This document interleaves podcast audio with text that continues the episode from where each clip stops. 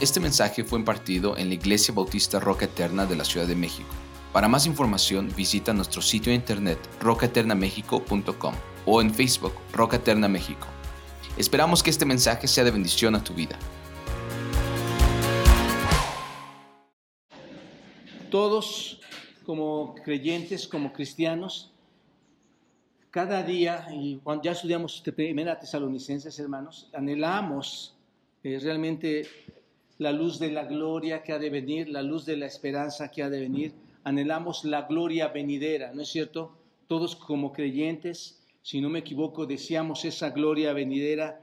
Todos como cristianos deseamos ser como Cristo. Esta mañana estábamos viendo esto, deseamos ser como Cristo y, y deseamos estar en la estatura de la plenitud de Él, porque así dice el texto, que le veremos, que seremos como él, él, como, como él es, le veremos como Él es. También dice Juan capítulo 1, versículo, eh, capítulo 3, versículo 2, dice, amados, ahora, y observen en su texto, vayan a su Biblia, hermanos, dice, amados, ahora soy, somos hijos de Dios. Muy importante esto, hermanos.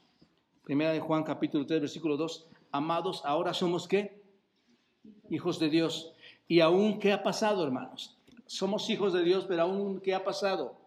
No se ha manifestado lo que hemos de ser. Muy interesante esto, ¿no es cierto? Aún no somos lo que somos. ¿No te has preguntado tú, ya eres lo que debes ser? ¿Ya eres lo que debes ser? ¿O algo va a suceder? Probablemente no hemos pensado en esto, hermanos. ¿Cómo que voy a ser diferente a lo que soy ahora? Pero es lo que dice la Escritura, no se ha manifestado lo que en un futuro hemos de ser, pero sabemos que cuando Él se manifieste, cuando Cristo se manifieste, seremos semejantes a quién, hermanos? A Él, porque le veremos tal como es. Y esta esperanza de gloria, hermanos, si se dan cuenta, es el tema central o es el tema de, toda la porción del capítulo 8 de Romanos. Es un pasaje, como decía, profundo, lo podemos entender en el espíritu, pero es profundo en su contenido y ciertamente está más allá de lo que nosotros podemos entender, incluso imaginar cómo toda esa herencia se va a dar, cuál tipo de herencia, cómo la voy a recibir, cómo es que yo voy a ser dueño de, eh, en qué me voy a convertir. Hay tantas cosas tan profundas, hay, hay secciones tan particulares en esto, hermanos pero, estoy, pero, pero creo en fe que todo esto va a suceder y, y no lo dudo en absoluto, hermanos, que seremos herederos. Ahora bien, como ya hemos estado viendo en, en, clases anteriores, predicaciones anteriores, todo el propósito del versículo del capítulo 8 se recarga en explicar una declaración muy importante, es el versículo 1. El 8 se encarga de decirnos o explicarnos el sentido o por qué está dando esta declaración en el versículo 1. ¿Cuál es? Ahora pues, ninguna condenación hay para los que están en Cristo Jesús, los que no andan conforme a la carne, sino andan conforme al Espíritu. No hay ninguna condenación. No hay condena, que significa no va a haber un juicio que se te tenga que imponer, no va a haber un castigo por los pecados que, que hemos cometido a todos los que están en quién, hermanos en Cristo. Si nunca vamos a ser condenados, entonces hay algo importante, hermanos. Hay una seguridad, ¿no es cierto? Tienes la seguridad de que no vas a ser castigado, no vas a ser condenado. Esta es una declaración muy importante. Esta es una declaración extremadamente grande y Pablo nos las está explicando aquí a lo largo de este capítulo 8, cómo es que esta declaración es cierta, cómo es verdad que no vamos a ser condenados. Es lo que nos explica. Y en síntesis, puedo decirles que experimentaremos la veracidad o experimentamos la veracidad de esta verdad. ¿Por qué? Por el solo ministerio del Espíritu Santo que está en ti. Recuerden que el Espíritu Santo se está nombrando muchas veces. Es tan real por todo el ministerio que tiene el Espíritu Santo y que nos va demostrando en cada evento, en cada situación, cómo es que sí vamos a obtener y somos hijos de Dios y vamos a obtener todas estas cosas en el, en el Espíritu. Es un hecho, hermanos. Está consumado que no vamos a experimentar condenación y esto está basado solamente en la obra de nuestro Señor Jesucristo. Si tú no vas a experimentar condenación, es por, por la obra, por el ministerio de Cristo. En otras palabras, es la obra de nuestro Señor Jesucristo que compró para nosotros eh, eh, esa salvación y no nos lleva a la condenación, que a su vez es tan difícil de creer, hermanos, que el Espíritu Santo en su ministerio nos está afirmando continuamente para convencernos de esta realidad, de que esto es verdad. No sé si me explico, hermanos. Cristo ha dado su vida por nosotros, nosotros somos salvos en Él y el Espíritu, según lo estamos viendo en el capítulo 18, en el capítulo 8, el Espíritu está convenciéndonos de esto. Y parece, hermanos, que nosotros no queremos entender esta verdad. El Espíritu nos está convenciendo, en este caso, de que vamos a ser herederos. Nos ha convencido de que hemos sido adoptados, ¿no es cierto? Vas entendiendo ciertas cosas por medio del Espíritu, pero nos resulta a veces difícil convencernos de esta verdad, aunque el Espíritu nos los está dando. Así que el, capítulo 8 es el capítulo del Espíritu Santo, es lo que se trata o lo que trata el Espíritu Santo que está confirmado, que está confirmando en nosotros el estado de no condenación del creyente, del creyente y al terminar el capítulo 8, después de que nos está confirmando que no somos condenados, hace una declaración bien preciosa. La vamos a ver en otros, eh, otros domingos, hermanos. Pero ¿cuál es la declaración tan gloriosa, tan bendecida? Y, y, leanla, hermanos, versículo 39 del capítulo 8. Esa declaración tan grande, observen, dice, nada podrá separarnos del amor de Dios que es en Cristo Jesús, Señor nuestro. Yo no sé si esto no te impacta, hermano. Necesitamos entonces indagar mi relación con el Espíritu Santo, mi relación con el Señor nada podrá separarnos. No hay condenación. Te digo que el 8 nos está explicando todo. No hay condenación. Nada me podrá separar del amor de Dios que es en Cristo. ¿Hay una garantía o no, hermanos? Ahora, el Espíritu Santo confirma nuestro estado de no condenación cuando nos garantiza que la herencia está reservada para nosotros los creyentes, porque si hubiera un estado de condenación no garantizado, ¿cuál herencia vas a recibir? ¿Estás de acuerdo? Pero el Espíritu dice, tú vas a recibir una herencia. ¿La razón cuál es? La vamos a ver en unos momentos más. Ahora, una cosa importante a comentar, hermanos. No hay salvación si no hay glorificación. ¿Estás de acuerdo? Ya lo hemos estudiado esto. La glorificación es la finalización, por decirlo así, de nuestra realidad de la salvación. Todo termina en la glorificación en cuanto a nosotros, en ese sentido. Esta es la meta que nosotros obtenemos en la salvación. Esta es la cumbre, esta es la cima más grande donde nosotros llegamos y concluimos en nuestra salvación. Somos salvos para la gloria eterna. No sé si te das cuenta de esto. Eres salvo para la gloria eterna. Esta es una verdad que se nos da en las escrituras. Cada vez que tú la lees vas a encontrar esta verdad, como, iremos, como lo íbamos a ir viendo en el capítulo 8. Pero también es el ministerio, es un ministerio especial del Espíritu Santo de Dios afirmar y confirmar en tu corazón, en mi corazón, esta verdad. Cuando tú miras atrás, cuando tú vas al Antiguo Testamento y tú miras atrás la historia, vemos que hay que llega la creación, la creación original y sabemos que el hombre fue creado como, hermanos, a imagen y semejanza de nuestro Señor, ¿no es cierto? Por lo tanto, estos hombres que fueron creados a la imagen y semejanza de Dios tenían gloria, ¿no es cierto? Ya estaban en ese sentido en gloria. El hombre era glorioso, fue capaz de ser honrado, ¿no es cierto? Era respetado. El hombre estaba sin pecado en ese tiempo. Y lo, que, lo único que se podía ver en ese hombre o en esos hombres, en este hombre y esta mujer, es que irradiaban la esencia de quién, hermanos, de la misma presencia de quién, de Dios, porque eran a la semejanza, ¿no es cierto? De Dios. Este hombre tuvo gloria en ese momento. Entonces, ese era el hombre en gloria. Hoy no estamos así.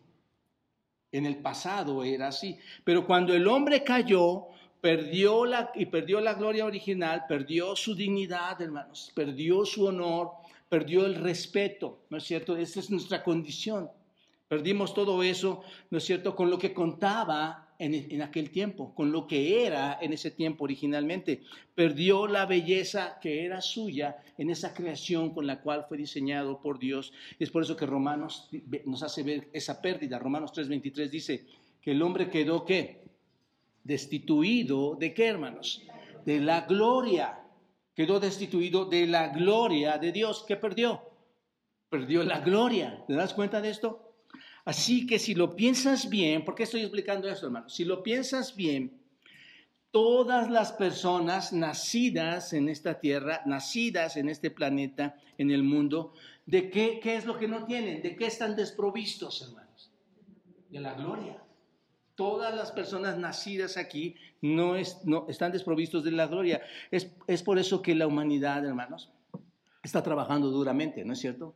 ¿Qué hace la humanidad?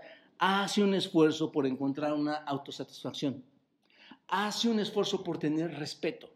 ¿No es cierto? Platicaba con mi esposa, estábamos caminando eh, esta semana por, por el parque y, y, le decía, es que el hombre está tratando de esforzarse para poder obtener lo que, lo que ya ha perdido. Quiere obtener algo que no, que no tiene, lo quiere recuperar. La gloria del hombre de alguna manera no la siente, siente que le hace falta algo, ¿no es cierto? Por eso se está esforzando cada día a tratar de recuperar algo y en la búsqueda de eso, eh, cuando busca su gloria, hermanos, ves que lo que realmente está encontrando o a lo que lo lleva es a su propia ambición, lo lleva a su propio egoísmo, lo, lo lleva a su propio criterio, a su propio orgullo, tiene envidia, tiene celos se crea ese tipo de hombre, hermanos, tratando de elevarse por encima de todas las personas, tratando de ser superior a los demás.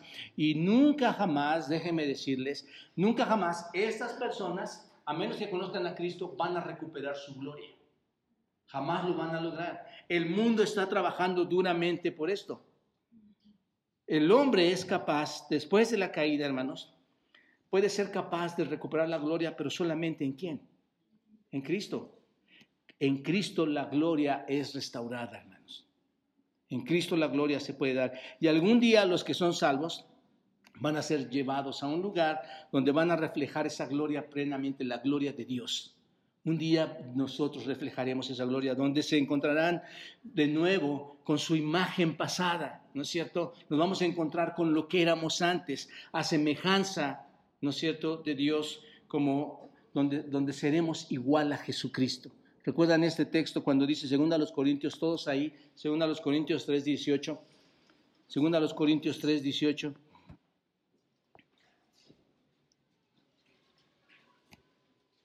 Dice, por tanto, ¿lo tienen hermanos? Por tanto, nosotros todos, ¿quiénes son nosotros todos, hermanos? Aquellos de nosotros que estamos en quién? En Cristo. Por tanto, nosotros todos, todos los que estamos en Cristo, mirando a cara descubierta, ¿qué significa esto? A cara descubierta. Estábamos velados, hermanos, pero ahora nada que nos ciegue o obstaculice nuestra visión. ¿Te das cuenta? Mirando a cara descubierta como un espejo la gloria de Dios. Piensa en esto. A cara descubierta, ¿qué ves? La gloria de Dios. Somos transformados como, hermanos. De gloria en gloria, ¿a qué? a la imagen como por el Espíritu del Señor. Esto es, al mirar la gloria del Señor, somos transformados en lo mismo, ¿no es cierto? Ya me comí 10 minutos, los, los, recuperamos el domingo que entra, hermanos. Cuando miramos la gloria del Señor, somos transformados en lo mismo. Literalmente siendo cambiados a la imagen de gloria, a la imagen de Jesucristo, de gloria en gloria. Esto es, de un nivel de gloria a otro nivel de gloria, ¿no es cierto? ¿Y cómo dice? ¿Cómo por qué? Como por el Espíritu del Señor. Observen, otra vez el Espíritu ahí. Observen, el ministerio del Espíritu del Señor, mientras estamos aquí, es llevarnos a dónde, hermanos? A un nivel de gloria y luego a otro siguiente nivel de gloria y luego a otro siguiente nivel de gloria. Se dan cuenta de la importancia de tener al Espíritu Santo, porque el Espíritu Santo te va haciendo crecer de un nivel a otro nivel, a otro nivel, hasta llevarnos a la misma gloria. ¿Se dan cuenta del ministerio del Espíritu Santo? Por eso, hermanos, no irradias al Espíritu Santo con conductas que están, son antibíblicas. Por eso era importante que llegaras esta mañana, entender qué es la iglesia, qué es la oración, qué es la palabra que no hemos entrado a detalle en ello. Pero despreciar todos esos medios de gracia, hermanos, te van a, solo hacen ver probablemente que el Espíritu no está morando en ti. Es el Espíritu quien te lleva de gloria en gloria. Él nos eleva en términos de restaurar nuestra dignidad que perdimos en la caída, hermanos, como hombres. Él restaura nuestra dignidad del hombre caído y nos, y nos va a devolver ese respeto, ese respeto genuino que teníamos antes. Va a devolver el honor que perdimos en la caída y poco a poco, mientras miramos, nos vamos a ver mirando a la imagen, a la misma imagen del Señor Jesucristo. El Espíritu de Dios obra en nuestra vida para darnos gloria y más y más hasta que finalmente un día, hermanos, cuando veamos al Señor Jesucristo, reflejemos la gloria completa. ¿Te das cuenta? Entonces, en pocas palabras, es, lo que les quiero explicar es esto. Estamos en el camino, este, por decirlo así, estamos en el camino hacia, hacia la gloria, hermanos. Tú, no, tú estás en esta tierra, pero no estás en tu casa en un sentido. Tú estás en esta tierra, pero no estás en tu trabajo, no estás en la escuela, no estás en tus actividades. El verdadero creyente está camino rumbo a dónde, hermanos, porque el Espíritu está haciendo eso, está haciendo ese trabajo. ¿Hacia dónde va? Eso es lo que es la salvación, hermanos. La salvación es el camino hacia la gloria. Quiero llegar a esa gloria, hermanos. Pablo y muchos hombres de la fe anhelaban llegar a este camino. Esta mañana vamos a ver cinco elementos que componen la herencia que tenemos reservada en Cristo, hermanos. Vamos a ver el primer elemento de esta herencia reservada, hermanos. Las personas que reciben esa herencia. Para ver una herencia, ¿qué tiene que haber, hermanos? Para otorgar una herencia, ¿qué tiene que haber? Una persona. Tiene que haber personas. ¿A quién le vas a heredar? Entonces, ese es el primer punto, versículo 1. Y si hijos, también herederos. Me parece como, siempre a veces, hermanos, no sé por qué lo relaciono con, un poquito con las matemáticas, porque solo sí y solo sí se cumplen ciertas cosas, ¿verdad? Y esto solamente se cumple si qué, hermanos. Si eres hijo, ¿no es cierto? Las personas que reciben la herencia en la gloria es un, es un elemento.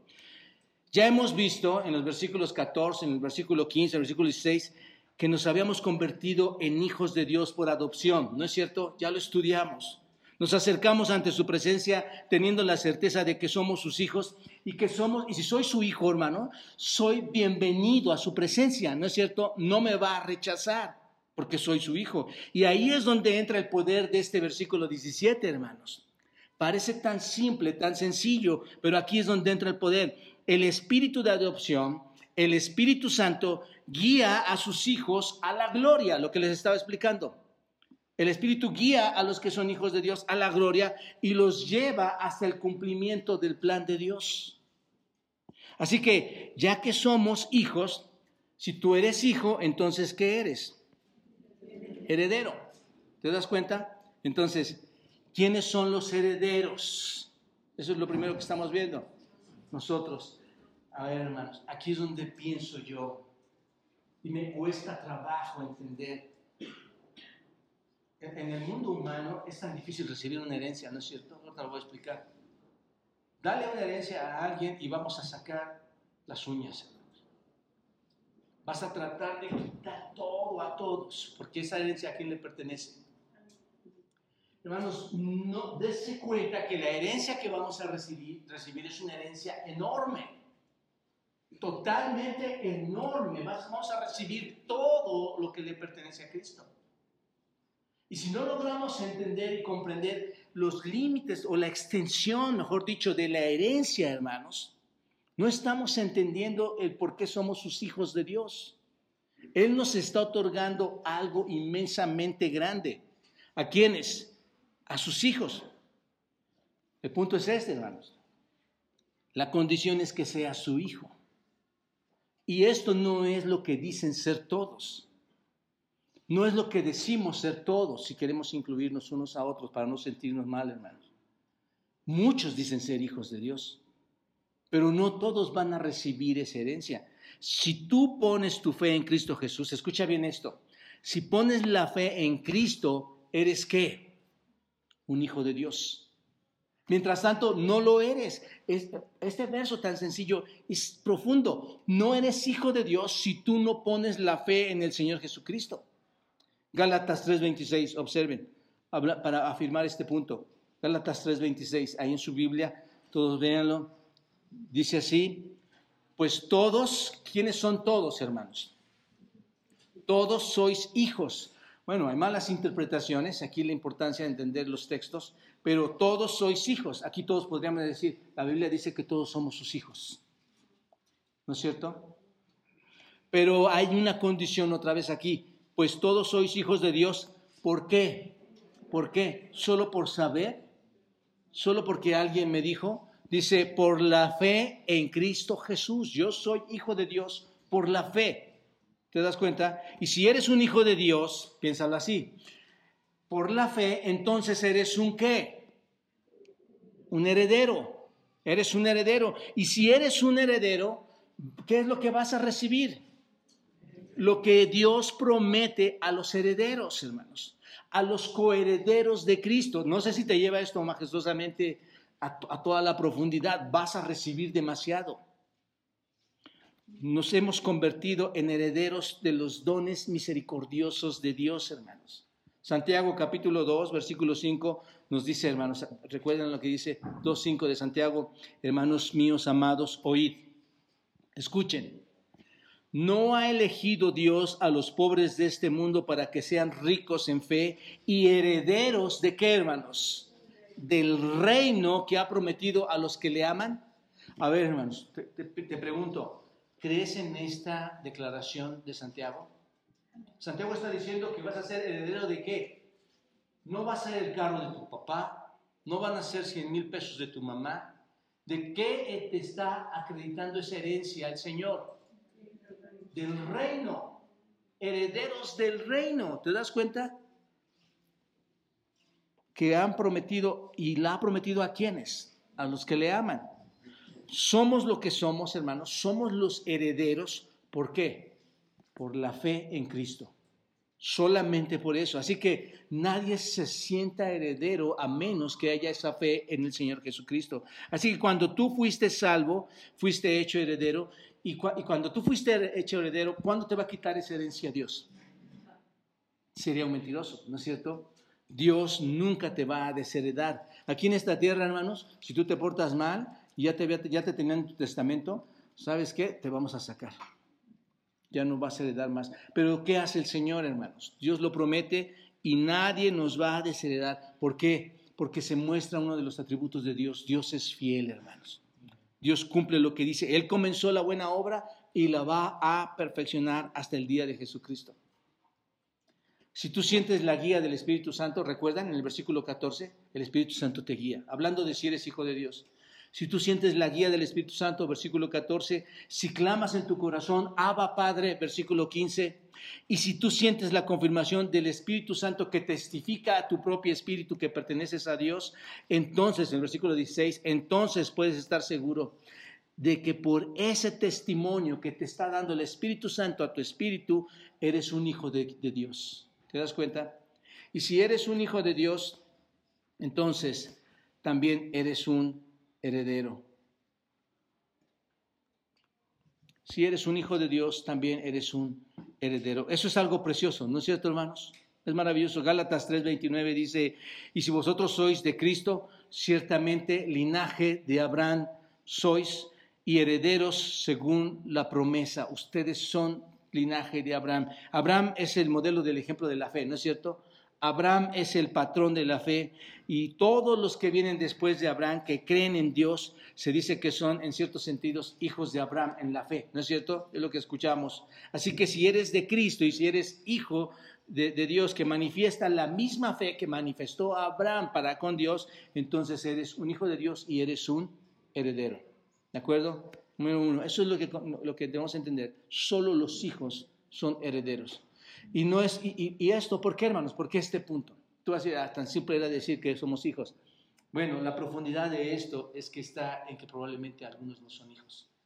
Y esto es un trabajo, hermanos, en que debemos orar como iglesia por otros, pedir que, que el Espíritu llegue a ellos, que conozcan a Cristo. Esa es la idea de la iglesia, que la iglesia que nuestro trabajo, hermanos, que nuestra, nuestras pláticas, nuestra asistencia a la iglesia lleve al conocimiento de... No, no, no queremos heredar porque queremos ser ricos en, allá, hermanos, en la presencia de Dios y en, el reino que, estará aquí con nuevos cielos, nueva tierra.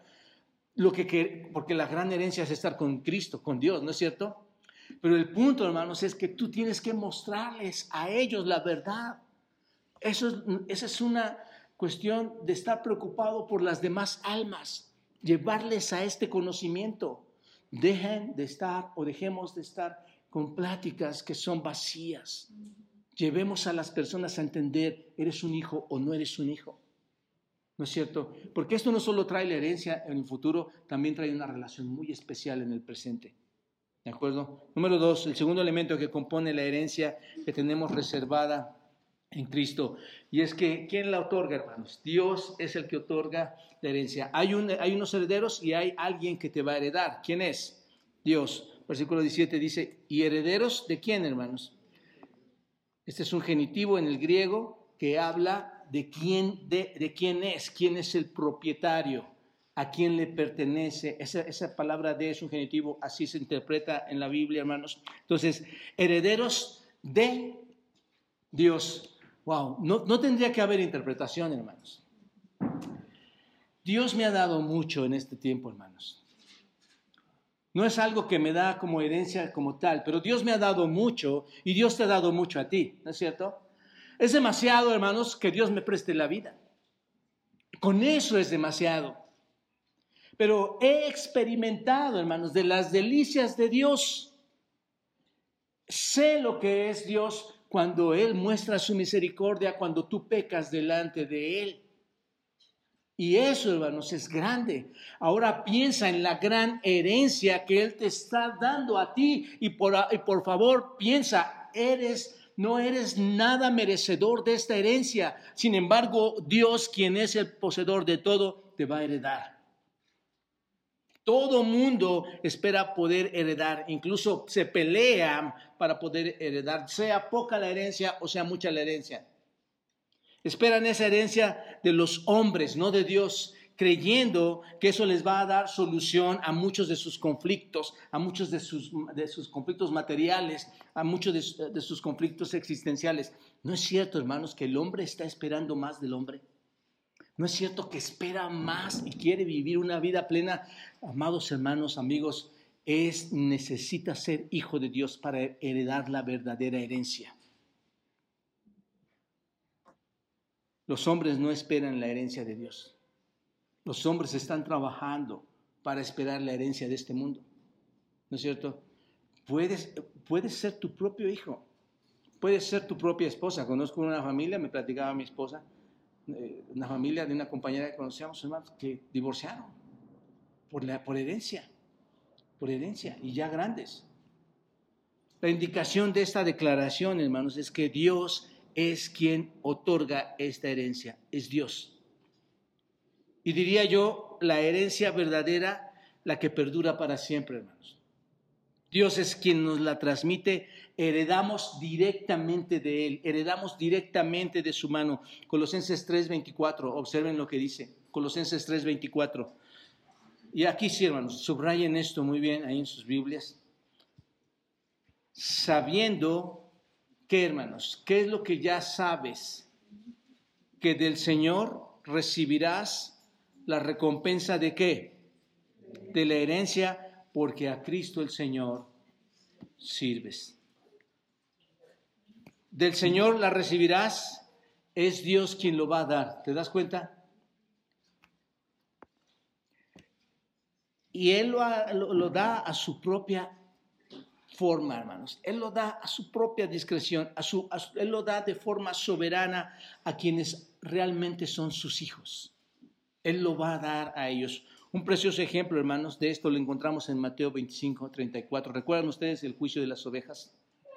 Dice, entonces el rey dirá a los de su derecha, venid benditos de mi Padre, heredad el reino de Dios preparado para vosotros desde la fundación del mundo. Qué glorioso es esto, ¿no, hermanos? Es un texto precioso. Heredamos de Dios algo preparado para nosotros desde cuándo, hermanos? Desde antes de la fundación del mundo. Dios es la fuente y Dios nos planeó en esa herencia, nos dejó en esa herencia antes de que comenzara, ¿qué, hermanos? El mundo.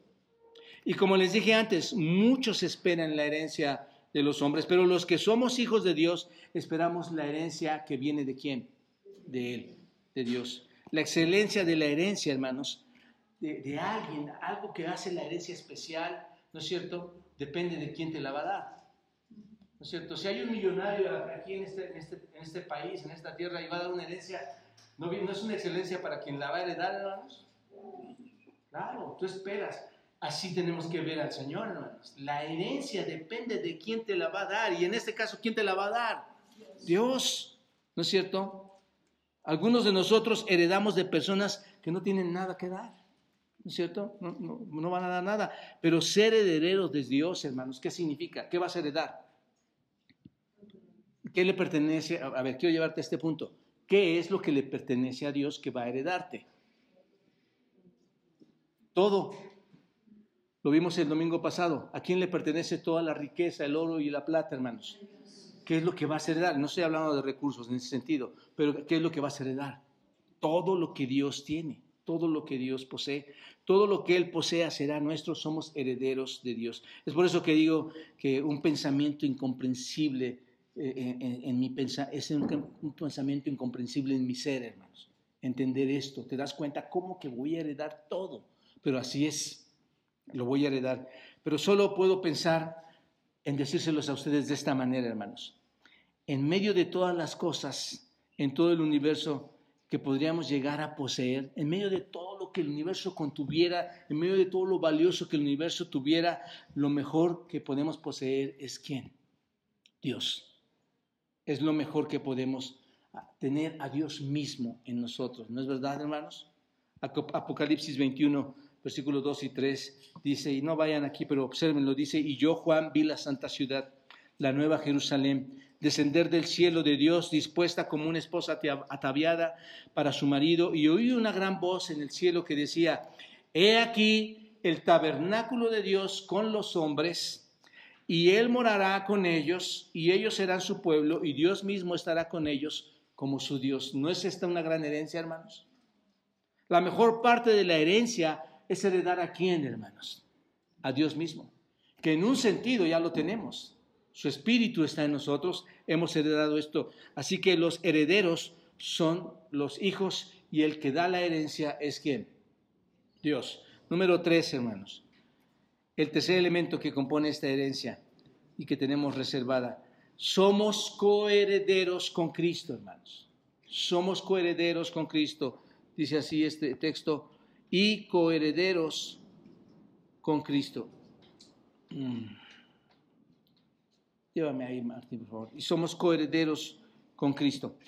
Todos los que recibiremos la herencia, ¿qué somos, hermanos? Coherederos. ¿Has pensado en esta palabra? En otras palabras, vamos a recibir una herencia en la misma medida que va a heredar el Señor Jesucristo. ¿Te das cuenta de esto?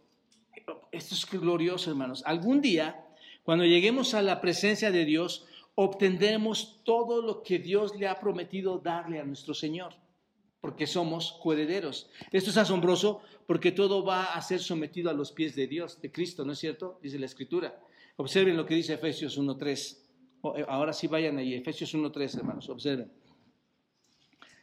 Bendito el Dios y Padre de nuestro Señor Jesucristo, que nos bendijo con qué, hermanos? Con toda o con algunas, con toda bendición espiritual en los lugares celestiales. ¿En quién? En Cristo. ¿Cuántas bendiciones espirituales, con cuántas bendiciones espirituales nos bendijo, hermanos? Todas, todas. En Hebreos 1.2 podemos obtener el soporte de lo que les estoy diciendo, hermanos, cuando dice, y en estos postreros días nos ha hablado por el Hijo, a quien constituyó heredero de qué? De todo. Nos ha hablado en Cristo y Él es heredero de todo y por quien asimismo hizo el universo. Él es el heredero de todo. Piénsenlo de esta manera. Aquí se describe al Señor Jesucristo como heredero de qué, hermanos? De todas las cosas, ¿de acuerdo?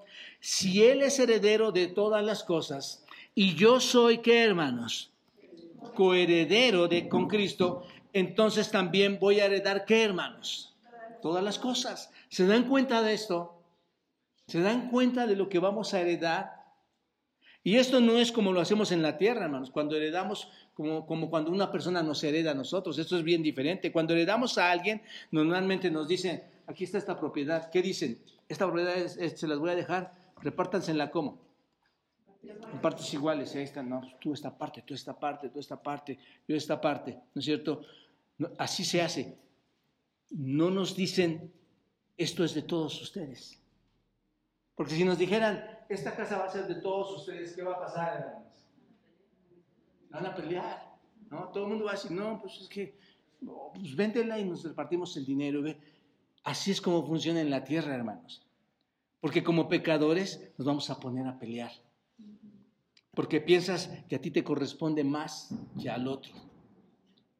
Sin embargo, hermanos, cuando heredamos a Dios no es así para nada. La herencia que recibimos será de quién, hermanos? De todos. En el área espiritual así funciona. La herencia es de todos. Todos vamos a compartir, ¿qué, hermanos? Todos. No se, no, se, nos va a dividir en partes iguales la herencia a los hijos de Dios, sino que todos vamos a obtener todo y nadie va a entrar en conflicto porque nadie este, eh, va a querer tomar una parte de lo que otro, otro tiene. Nadie va a, actuar con esta actitud. Todos los que poseemos todo, todo el conocimiento, toda la sabiduría, toda la gloria, toda la bendición, todo lo que hay, todo lo vamos a compartir. ¿Se dan cuenta de esto? Muy importante. Y esto, hermanos, cuando menciono esto, observen, esto no es más que un acto de gracia, ¿no es cierto? Esto es gracia, hermanos, porque cuando somos hechos coherederos con Cristo, recibimos por gracia lo que Él recibe. ¿Por qué, hermanos? Por derecho. Porque hasta pareciera que, ah, si pues nos va a tocar a todo. No, tú recibes por gracia. ¿Recuerdan lo que explicamos en la mañana? Todo por gracia. Recibes por gracia, pero ¿quién lo recibe por derecho? ¿Quién realmente es dueño de todo, hermanos? El Hijo. Hebreos 12.2 dice, puesto los ojos en Jesús, el creador y consumador de la fe, el cual por gozo ¿no es cierto? Por gozo delante de él, el gozo lo podía ver delante de él, eh, sufrió la cruz. ¿Se dan cuenta? Él fue crucificado y por gozo, hermanos, sufrió todo eso porque más adelante, ¿qué veía, hermanos? Que un día él iba a heredar todo y dentro de toda esa herencia, ¿a quién más veía? A ti, a mí, gozándonos de toda esa herencia y por gozo él fue a la cruz para que tú y yo compartiéramos de esa herencia. ¿Te das cuenta? Por gozo puesto delante de él, él sufrió la cruz, menospreciando lo propio y se sentó a la, a la diestra de Dios Padre. El Señor Jesús sabía que más allá de la cruz estaba, ¿qué hermanos? El gozo, según este texto, ¿no es cierto? De la gloria de la herencia. Y cuando venimos a Cristo, entramos en ese mismo gozo porque vamos a heredar lo mismo. ¿Te das cuenta? No habrá ningún lugar ahora, cuando tú heredes, no te van a decir, no, no puedes entrar porque esta es la recámara de fulanito. No vas a entrar a este lugar o no puedes ir a este lugar porque eso le pertenece a él. Cuando tú heredes vas a poder tener presencia en todo. ¿Te das cuenta? Y observa el versículo final, el versículo 17 al final, para que juntamente con él seamos, ¿qué hermanos? Glorificados. Nosotros, los hijos de Dios, entramos en la misma gloria de Jesucristo. Vamos a ser glorificados, la misma gloria de Cristo. ¿Se dan cuenta? Segunda a los Corintios 8.9. Vayan a ese texto, hermanos. Segunda a los Corintios 8.9. Dice, porque ya conocéis la gracia de nuestro Señor Jesucristo, que por amor a vosotros, ¿qué pasó, hermanos? Por amor a vosotros, aquí está lo que estoy tratando de explicar del gozo que tuvo el Señor. Por amor a, a nosotros, ¿qué se hizo, hermanos? Siendo como para que nosotros con su pobreza, ¿qué fuéramos? Solo piensa en esto. Dice que él era rico, ¿no es cierto? El texto. Pero por tu bien, por mi bien, se hizo qué, hermanos? ¿Para qué? Para que nosotros a través de su, de su pobreza pudiéramos ser ricos como Él lo era antes de ser pobre. ¿No es cierto? Entonces, esto es impresionante, hermanos. Nos está otorgando una herencia. Ahora, por favor, no malinterpreten esto, hermanos. No, no, no, no van a decir, el pastor me está diciendo que vamos a ser exactamente iguales a, Dios. No vamos a ser iguales a Él en el sentido de la deidad, hermanos. ¿Entendemos esto? No somos iguales en el sentido de ser Dios mismo, pero vamos a ser iguales en el sentido de heredar todo lo que la deidad posee, ¿no es cierto? Todo lo que posee Cristo es lo que vamos a heredar. Y lo heredas en el sentido de que está ahí, que está exhibiéndose ahí y que vamos a ser partícipes de todo eso. ¿Te das cuenta? Es algo asombroso, es algo imposible, insisto, de comprender esto, pero ahí está, es una gran verdad. La grandeza de esta herencia está más allá de lo que tú y yo podamos imaginar, hermanos. ¿No es cierto? Este, si una herencia en la tierra te, te sorprende, cuando de repente, oye, me dejó esto, yo ni sabía. Imagínate la herencia que hemos de recibir en el Señor. Esto es de gracia, hermanos. ¿Se dan cuenta? Por eso es que la Biblia dice que no es por obras es de gracia. A quien, se a quien la merece es Cristo nuestro Señor. Es de gracia. Esto es, no hicimos nada para ganarnos esa herencia, hermanos. No hicimos nada para obtenerla. Para poder obtenerla tenía, tenía que haber sucedido algo. ¿Qué era, hermanos?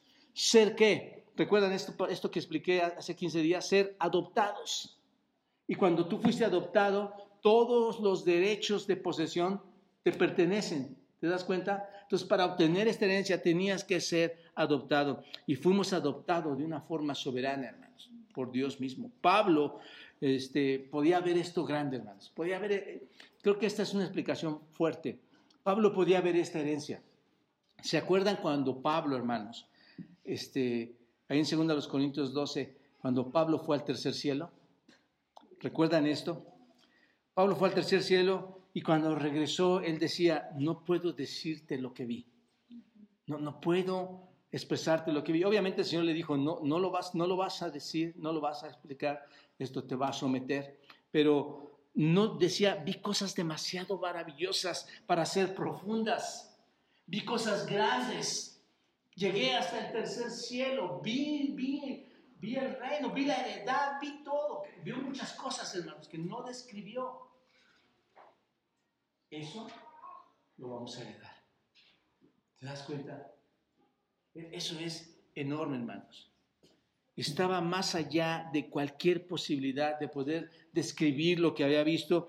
Y el apóstol Pablo, cuando vio esa gloria, él anhelaba tener esa herencia, ¿no es cierto? Él decía, mejor me es estar con mi Padre, con ustedes, pero por causa del Evangelio y, de salvación yo me quedo aquí. Pero ¿qué, qué deseaba él?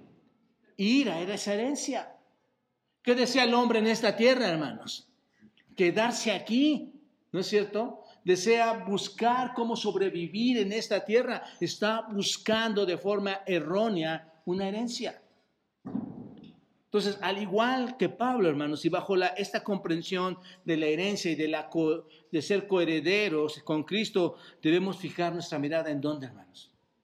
Arriba, y no estar mirando hacia esta tierra. Y te voy a decir una cosa, si no estás fijando tu mirada hacia arriba y si no estás esperando la segunda venida de nuestro Señor Jesucristo y no estás anticipando en cielo, entonces lo único que significa es que si no tienes interés en estar en la presencia y ver la herencia, lo único que significa es que estás atado a esta tierra. Esta tierra te tiene atado, estás buscando, estás buscando cómo obtener riqueza y salir adelante. Pero hermanos, no sé si pueden, podemos entender esto. No vas a obtener nada. Te vas a decepcionar muy pronto. Todos nosotros buscamos heredar a nuestros hijos, dejarles lo mejor. Hoy, hermanos, hoy me queda claro que la única herencia que le puedes dar a, tus hijos es el conocimiento de la palabra de Dios porque eso les va a llevar a una herencia verdadera. Mientras tanto te estás desgastando con tus, con tus humildes riquezas, aunque sean muchas. Entonces, fija tu mirada hacia el cielo. Mira, cuando sabes, cuando sabes a lo que te diriges, cuando sabes, cuando entiendes este conocimiento, ¿qué es lo que vas a hacer? Vas a trabajar para dejar limpia tu vida. Vas a trabajar para ser un hombre obediente a Dios. Vas a trabajar para estar en obediencia al Señor. ¿Te das cuenta? Porque sabes que algún día vas a heredar todo lo que posee quién, hermanos? Cristo. ¿No es cierto? Vas a entrar en el cielo, vas a ser como Cristo, vas a estar en la gloria eterna. ¿Quieres ser el tipo de persona que, que debe de heredar la gloria eterna? ¿Quieres ser el tipo de persona que va a heredar lo que Dios ha prometido? Necesitas ser un hijo de Dios y tener cambios en tu vida. Verdaderamente cambios en tu vida. Número cuatro, hermanos. Un cuarto elemento que compone la herencia. La herencia nos llega a través del sufrimiento. Es lo que dice este texto, hermanos. Si es que padecemos, versículo 17, déjame leértelo, eh, este, y si somos hijos, somos también herederos, herederos de Dios y coherederos. Y otra vez, ¿se dan cuenta? Si es que padecemos juntamente con Él, para que juntamente con Él seamos glorificados. Es algo, aquí sí es algo esencial, muy sencillo, hermanos. ¿Cómo sabes que esa herencia va a llegar, según este texto? ¿Cómo sabes que esa herencia va a llegar?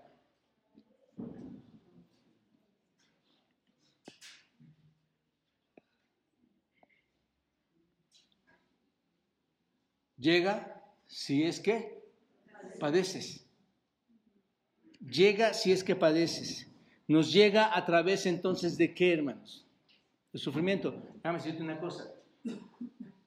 Ahorita lo explico, pero el creyente, el verdadero creyente, el que declara a Dios, el que verdaderamente está convencido en Él, ¿qué le pasa, hermanos? Padece. Padece, sufre. ¿No es cierto? Un ejemplo grande, ¿quién es? Cuando vino y dijo la verdad. Cristo mismo. ¿Qué le pasó, hermanos? ¿Qué le pasó a Pedro? ¿Qué le pasó a, Timoteo en la iglesia, todos sus padecimientos? ¿Por qué tanta ayuda de Pablo a Timoteo, hermanos? ¿Qué le pasó al mismo Pablo? ¿No es cierto? ¿O están leyendo Éxodo, hermanos? ¿Qué le pasó a Moisés, a Aarón?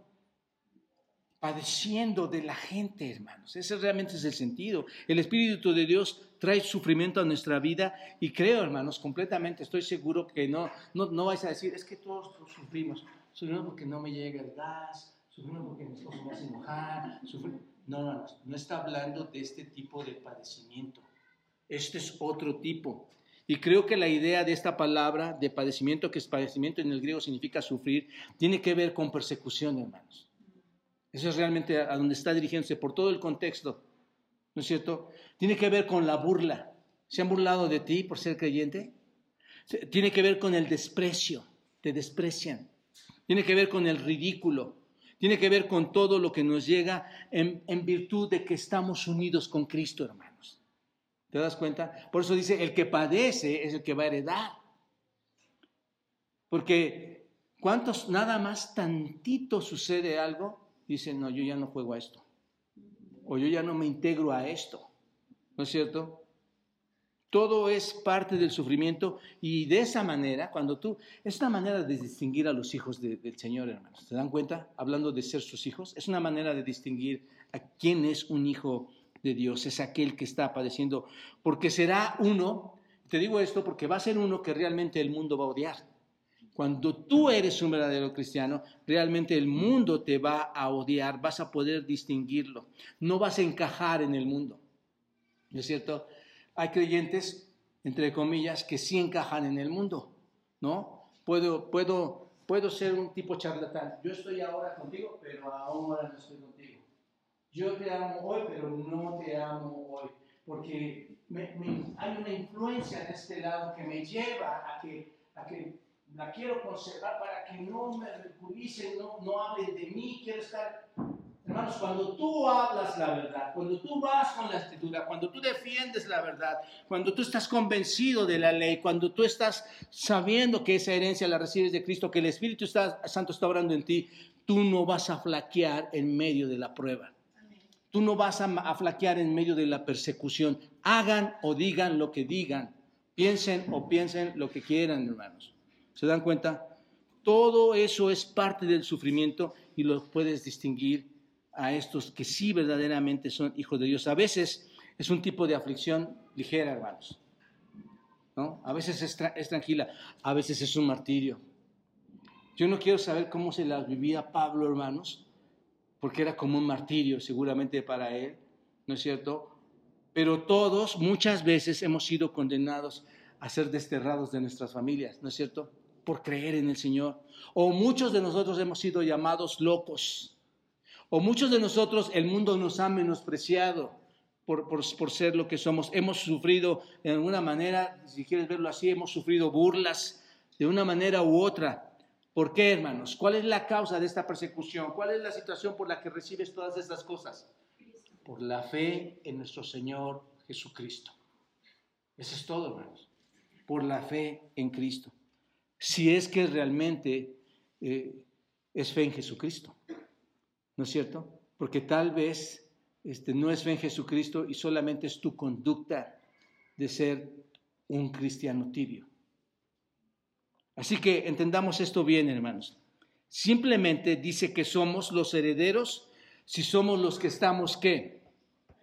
Exacto. Ahí está. Si es que sufres. Eso es lo que está diciendo el texto, hermanos. Nosotros somos los que se glorifican junto con el Señor si somos nosotros los que estamos qué? Sufriendo. Únicamente. Eso, es, lo que, eso es lo que indica, hermanos. En otras palabras, el sufrimiento es una parte o es lo que nos identifica como cristianos. En 2 Timoteo 3:12 dice, y también todos los que quieren vivir piadosamente, y para que no piensen que estoy exagerando, hermanos, les digo este texto, y también los que quieren vivir piadosamente en Cristo Jesús, ¿qué dice? Padecerán persecución todos los que quieran vivir en paz van a padecer persecución. No hay forma de evitarlo, hermano, si tú eres un verdadero cristiano. No hay manera de que lo evites. Siempre vas a estar padeciendo. El sufrimiento es el elemento que necesita, por decirlo así, es necesario en nuestras vidas, hermanos. Realmente es así. Segunda Timoteo 2, 11 y 12 dice, palabra fiel es esta. Si somos muertos con Él, ya lo estudiamos en Romanos, también viviremos Morimos, pero también viviremos. Pero, hermanos, si sufrimos, también reinaremos con Él. ¿Se dan cuenta de esto? El ser hijo de Dios no te lleva solo a los privilegios, te lleva también a esos padecimientos. En otras palabras, si vas a ser uno de los que va a reinar con Dios, con Cristo, vas a ser uno de los que va a sufrir con quién? Con Él. Los verdaderos cristianos, si se dan cuenta, son un rechazo al mundo, hermano. El mundo no los desea. El mundo se porta muy duro con los cristianos. El mundo es muy hostil, odia y rechaza a Dios, rechaza a Cristo. No toma con amabilidad a ninguno de los que dicen ser creyentes. Pero saben, mis amados hermanos, les digo esto para su ánimo. Cuanto más ames a Cristo y cuanto más sufras por su causa, ¿qué va a suceder? Más creces, más vas a crecer. ¿Te das cuenta? Porque es fácil tirar la toalla y decir, se acabó. ¿Por qué tengo que padecer esto? Hermanos, la Biblia, las escrituras nos enseñan que vamos a pasar por ahí. Eso es lo que sucede. Primera de Pedro nos dice esto, mas el Dios de toda gracia, que nos llamó a su gloria eterna, después que, ¿qué? Dice, que hayáis padecido un poco de tiempo, Él mismo qué va a pasar, hermanos, porque por eso les digo que vamos a crecer. Una vez que has padecido, Él mismo qué va a hacer? A perfeccionarnos, a afirmarnos, a fortalecernos y a establecernos. Ahí está, no tengas miedo. Estés firme en medio de las acechanzas del enemigo. Cuanto más sufres, dice Pedro, más creces. ¿No es cierto? Ahora bien, quizá te vas a, estar diciendo, bueno, ¿por qué tengo que sufrir? ¿No es cierto, hermanos? Hay personas que me han preguntado, pero ¿por qué? ¿Por qué tengo que sufrir si, si ya voy a ir a la gloria eterna? ¿Por qué, ¿Por qué me tengo que quedar aquí? ¿Por qué tengo que sufrir? Bueno, te diré por qué. Porque cuanto más sufras aquí, mayor será tu capacidad en la eternidad para que puedas glorificar a Dios. ¿Entiendes esto? ¿Por qué digo esto, hermanos? Vayan todos a 2 Corintios 4, 8. Muy importante. Es uno de los textos que me anima, que me lleva a la gracia de Dios. Es un texto impresionante, hermanos. Observa lo que dice. Versículo 8, 2 Corintios 4, versículo 8. Que estamos atribulados en todo, mas no angustiados. En apuros, mas no desesperados. Perseguidos, mas no desamparados, derribados, pero no destruidos, llevando en el cuerpo, ¿qué hermanos? Siempre, llevando en el cuerpo siempre, por todas partes, la muerte de Jesús, para que también la vida de Jesús se manifieste en nuestros cuerpos. No, no, no, no salgan de este texto. En otras palabras, hermanos, dice que vivimos al borde de la muerte. ¿Cuánto tiempo? siempre, todo el tiempo.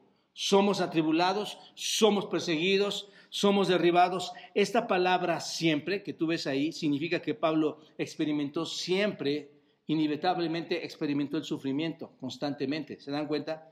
Y seguramente ese sufrimiento fue el resultado de los ataques contra quién, hermanos? Contra el Señor Jesucristo.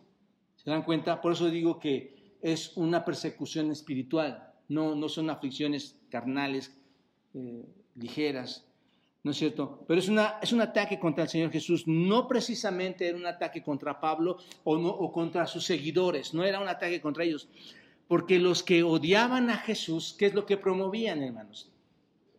Promovían la venganza sobre quiénes?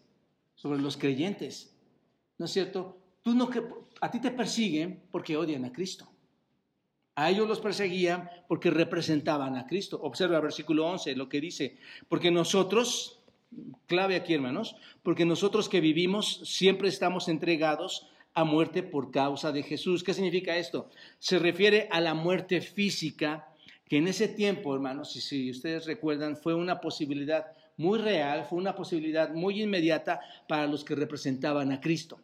¿No es cierto? Todo el que representaba a Cristo, eh, su probabilidad era de persecución y muerte, lo que significa aquí. Entonces, porque nosotros que vivimos siempre estamos entregados a muerte por causa de Cristo, para que también la vida de Jesús se manifieste en nuestra carne mortal, de manera que la muerte actúa en nosotros y en vosotros la vida. En otras palabras, para traerte vida en Cristo, ¿qué tenía que pasar? Tenemos que arriesgar nuestra vida. ¿No es cierto? Es lo que dice Pablo. Y está hablando de lo que cuesta. Pero hacemos todo esto, hermanos, ¿para qué? Observa el versículo 15. ¿Qué dice el versículo 15? ¿Por qué hace todo esto? Para la gloria de Dios. ¿Te das cuenta? El sufrimiento entonces es para qué, hermanos? Para la gloria de Dios, según este versículo. Y observa los versículos finales 16 y 18.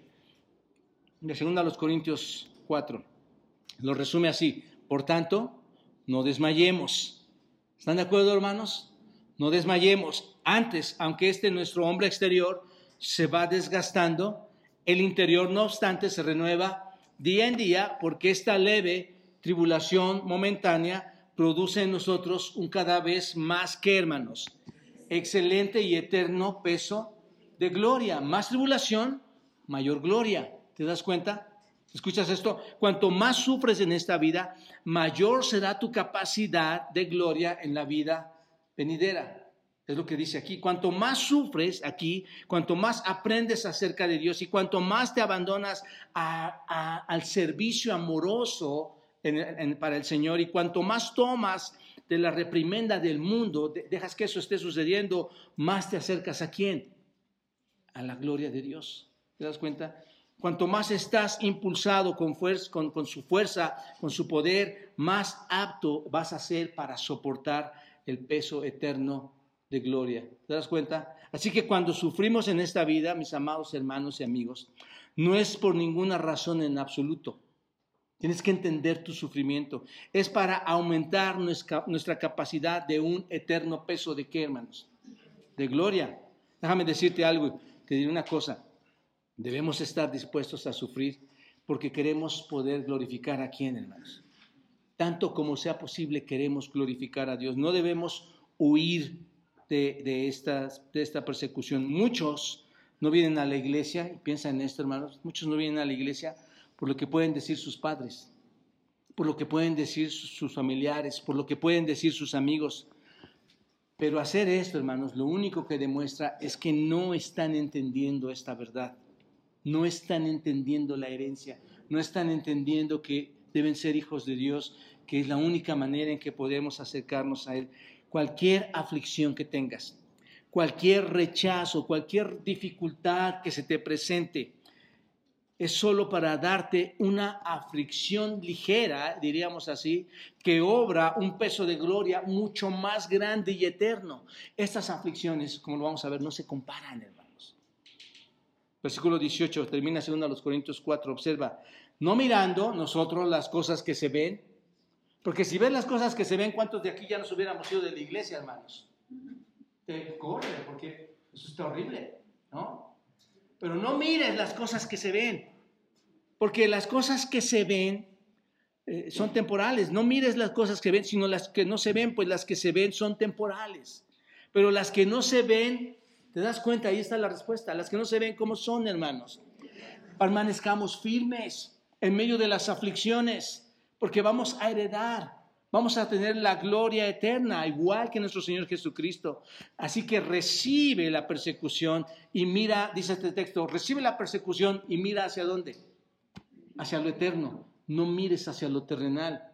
Hermanos, muchos pastores, líderes, familias de las iglesias se sostienen, hermanos, gracias a que están viendo lo eterno. Esa es la forma en que debemos conducirnos. No te doblegas por cualquier cosa, mucho menos si lo estás sacando de las escrituras.